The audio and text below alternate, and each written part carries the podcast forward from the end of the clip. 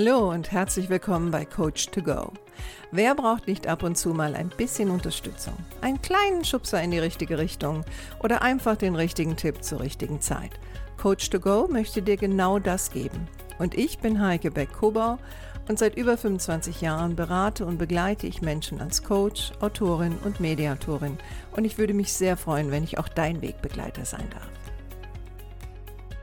Hallo, schön, dass du da bist.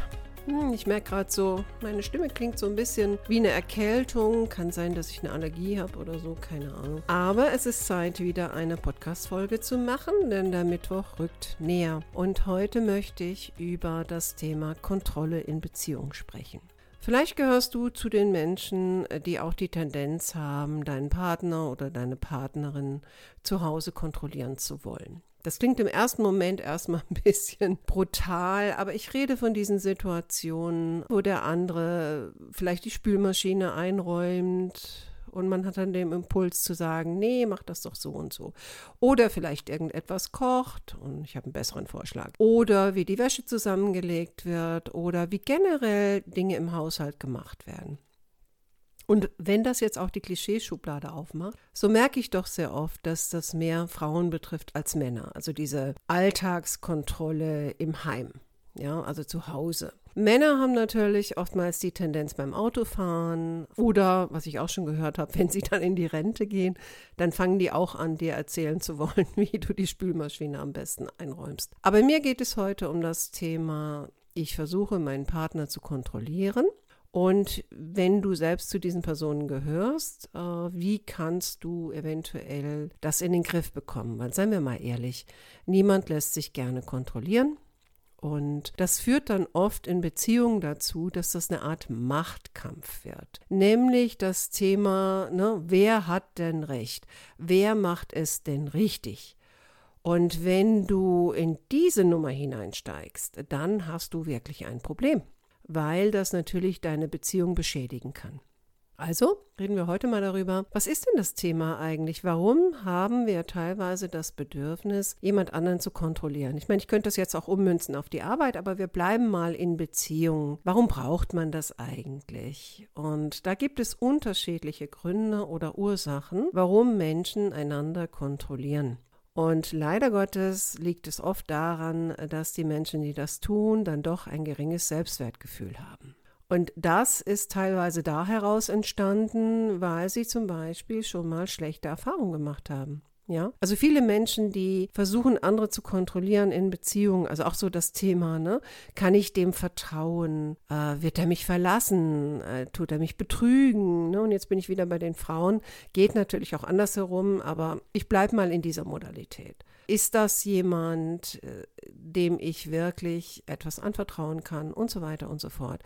Und da spielt das geringe Selbstwertgefühl schon eine große Rolle. Und die schlechten Erfahrungen, die ich gerade genannt habe. Ne? Vielleicht war ich schon mal in einer Beziehung, wo ich eine schlechte Erfahrung gemacht habe. Was aber auch nachgewiesen dazu führen kann, ist dieses relativ neue Phänomen äh, der Helikoptereltern. Und was Helikoptereltern ja auszeichnet, ist im Grunde genommen, dass sie selber ja versuchen, alles zu kontrollieren. In dem Fall für ihr Kind.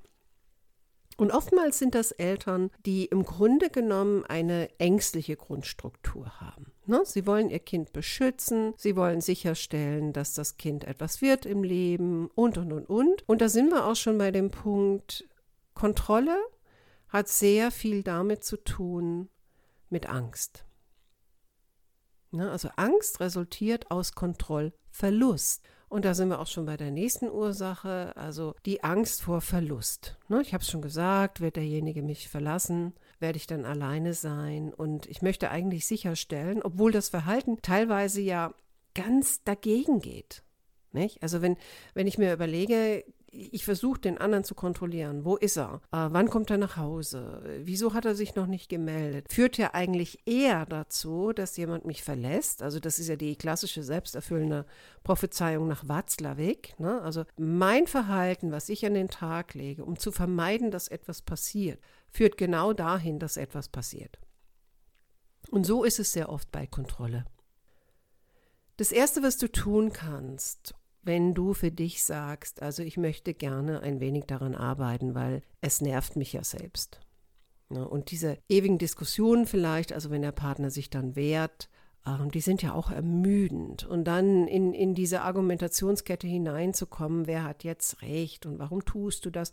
Und dann kommt ja ganz viel Schuldverschiebung und äh, gegenseitige Vorwürfe und so weiter und so fort. Und wenn du für dich sagst, also ich habe da echt genug von, dann ist das Erste, was du tun kannst, ist, dass du mal drüber nachdenkst, was ist eigentlich die Ursache von deinem Bedürfnis so sehr zu kontrollieren?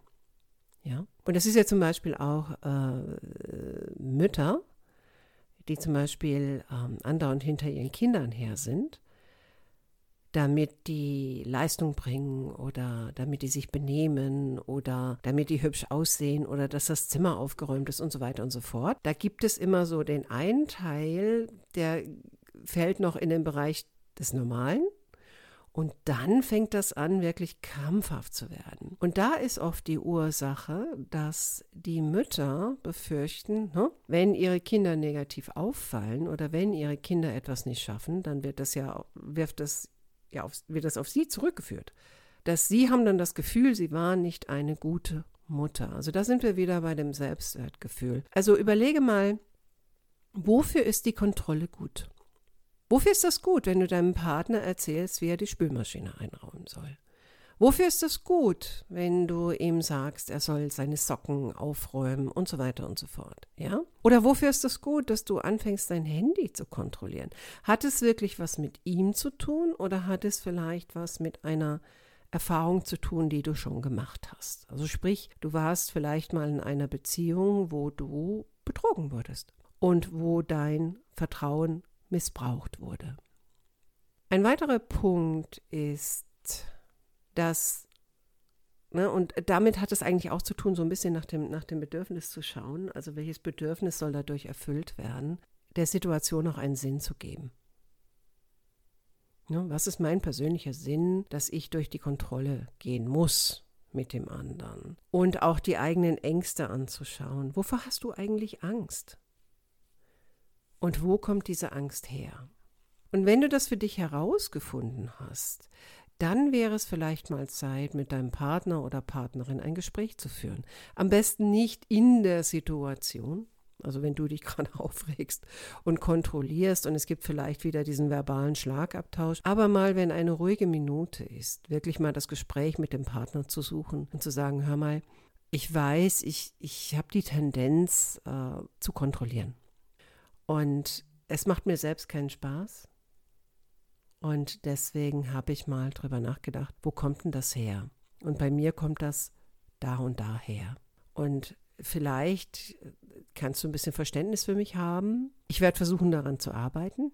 Aber wenn es das nächste Mal passiert, dann mach mich doch einfach darauf aufmerksam. Also so eine Art von Absprache zwischen den Partnern zu treffen ja, wie geht man damit um, wenn wieder so ein Kontrollthema aufkommt, anstatt jetzt diesen verbalen Schlagabtausch oder das Machtspiel? Durch das Wissen kann dein Partner oder deine Partnerin und die Erlaubnis, ne, zu sagen, dann sag mir Bescheid, kann derjenige dann vielleicht auch in dem Moment empathisch sagen, du, du kannst mir vertrauen. Okay? Es wird nichts passieren. Du kannst mir vertrauen, wenn ich jetzt mit meinen Freunden rausgehe. Ich bin doch für dich da. Und wir beide leben doch in einer Beziehung. Und ich habe kein Interesse, jemand anderen kennenzulernen. Vielleicht sowas, ne? Wenn der andere weiß, worum es geht, kann der andere auch Verständnis zeigen. Aber erwarte am Anfang nicht zu viel. Eine andere Variante, was du vielleicht machen könntest, dass du dir vornimmst, dass wenn du den Impuls hast, also jetzt kontrollierend etwas zu sagen oder zu verlangen oder zu tun, dass du erstmal innehältst und erstmal überlegst, was ist eigentlich der Gedanke, den ich gerade gehabt habe, der mich dazu führt, dass ich jetzt das Handy kontrollieren will. Und dann ist der nächste Schritt, und welches Gefühl löst eigentlich dieser Gedanke aus? Wie fühle ich mich, wenn ich denke, ich muss den jetzt kontrollieren, wer weiß, was der da macht? Ne, da fühlst du dich wahrscheinlich schlecht. Und das führt dann zu einer Aktion. Und die Aktion heißt, du nimmst dein Handy in die Hand, wenn es dann da noch rumliegt. Ne? Wobei, wenn der unterwegs ist, wird das wahrscheinlich dabei haben. Aber vielleicht hast du ja den Impuls, mal schnell anzurufen, um zu gucken, wo er denn ist und dann am besten noch so zu tun, als hätte, wäre dir nur irgendwas eingefallen, damit das nicht als Kontrolle rüberkommt. Also die Aktion dann, äh, ihn anzurufen. Und danach ist ja wahrscheinlich das Resultat wieder, dass du dich schlecht fühlst und vielleicht wird er ja auch aggressiv oder genervt. Und am Ende fühlst du dich nicht gut. Aber alles fängt an mit einem Gedanken. Und den muss man so ein bisschen auf die Spur kommen. Ne? Was ist der Gedanke, den du hast, wenn etwas passiert? Ja, oder zum Beispiel, nehmen wir mal das Beispiel, du bist Mutter und du kommst in das Zimmer deines Kindes und du siehst, es ist nicht aufgeräumt. Was ist der Gedanke, ist vielleicht der Gedanke, oh, der faule Sack oder die hat's mir doch versprochen, warum hat die es nicht gemacht? Welches Gefühl löst das aus?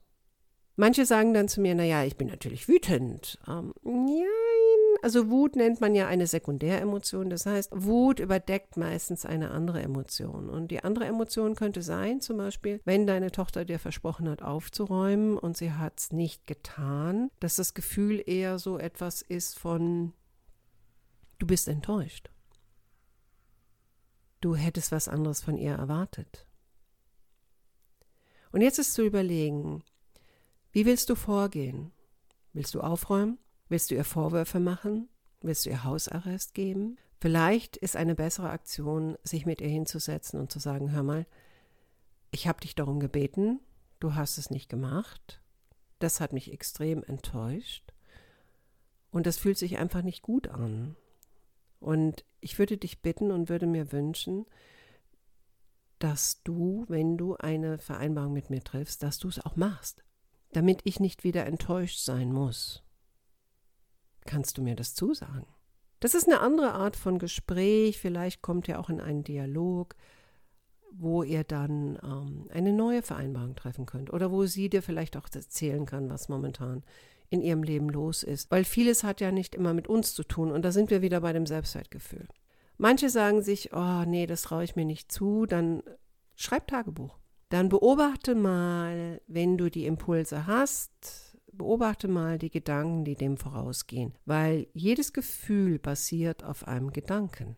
Und jeder Gedanke basiert meistens auf Erfahrungen. Aber die Erfahrungen muss nicht unbedingt oder müssen nicht unbedingt mit dieser Person zusammenhängen. Sie können auch mit einer anderen zusammenhängen. Und wenn du jetzt den Gedanken hast und das Gefühl und dann guckst, welche Aktion machst du dann normalerweise und was ist dann das Resultat, ist eigentlich die Stellschraube bei dem Gedanken. Also etwas, das man auch Umdeuten nennt das klingt am Anfang so ein bisschen wie positives Denken, aber es ist eine Möglichkeit. Also gehen wir mal zurück zur Spülmaschine. Nicht? Er räumt die Spülmaschine ein und du merkst schon, es zuckt dir unter den Fingern, es anders zu machen oder gleich noch vorher was zu sagen, bevor du es dann anders machst. Bevor du es tust, was könntest du anderes denken? Also vielleicht denkst du in dem Moment, oh, wir haben das schon tausendmal besprochen, wieso kann er das nicht richtig machen? Wie oft soll ich das noch machen? Ich bin doch nicht seine Mutter. Vielleicht wäre ein anderer Gedanke, ja, so kann man es auch machen. Und ist es wirklich so wichtig, da jetzt reinzugrätschen und zu sagen, das macht man anders? Und manchmal kann einem auch helfen, in dem Moment, gerade beim Partner, sich zu überlegen, okay, die Spülmaschine ist vielleicht nicht so eingeräumt, wie ich es gerne hätte. Aber was macht er denn sonst für mich, was ich wirklich mag? Also den Fokus von dem Negativen auf das Positive zu legen, ist auch eine Möglichkeit, die Kontrolle in den Griff zu bekommen. Eine weitere Möglichkeit ist, dass du mal durchdenkst, welche Situationen führen dich dahin, dass du einen Kontrollimpuls hast und dir dann zu überlegen, okay, wenn das nächste Mal die Situation kommt, was kann ich dann für mich tun, damit ich nicht in die Kontrolle gehe? Das nennt man die Wenn-Dann-Technik. Also schon vorauszuplanen, wenn das passiert, dann mache ich das. Und für viele funktioniert zum Beispiel, dass sie sich ablenken mit irgendetwas, weil drei Sekunden später ist der Gedanke meistens weg.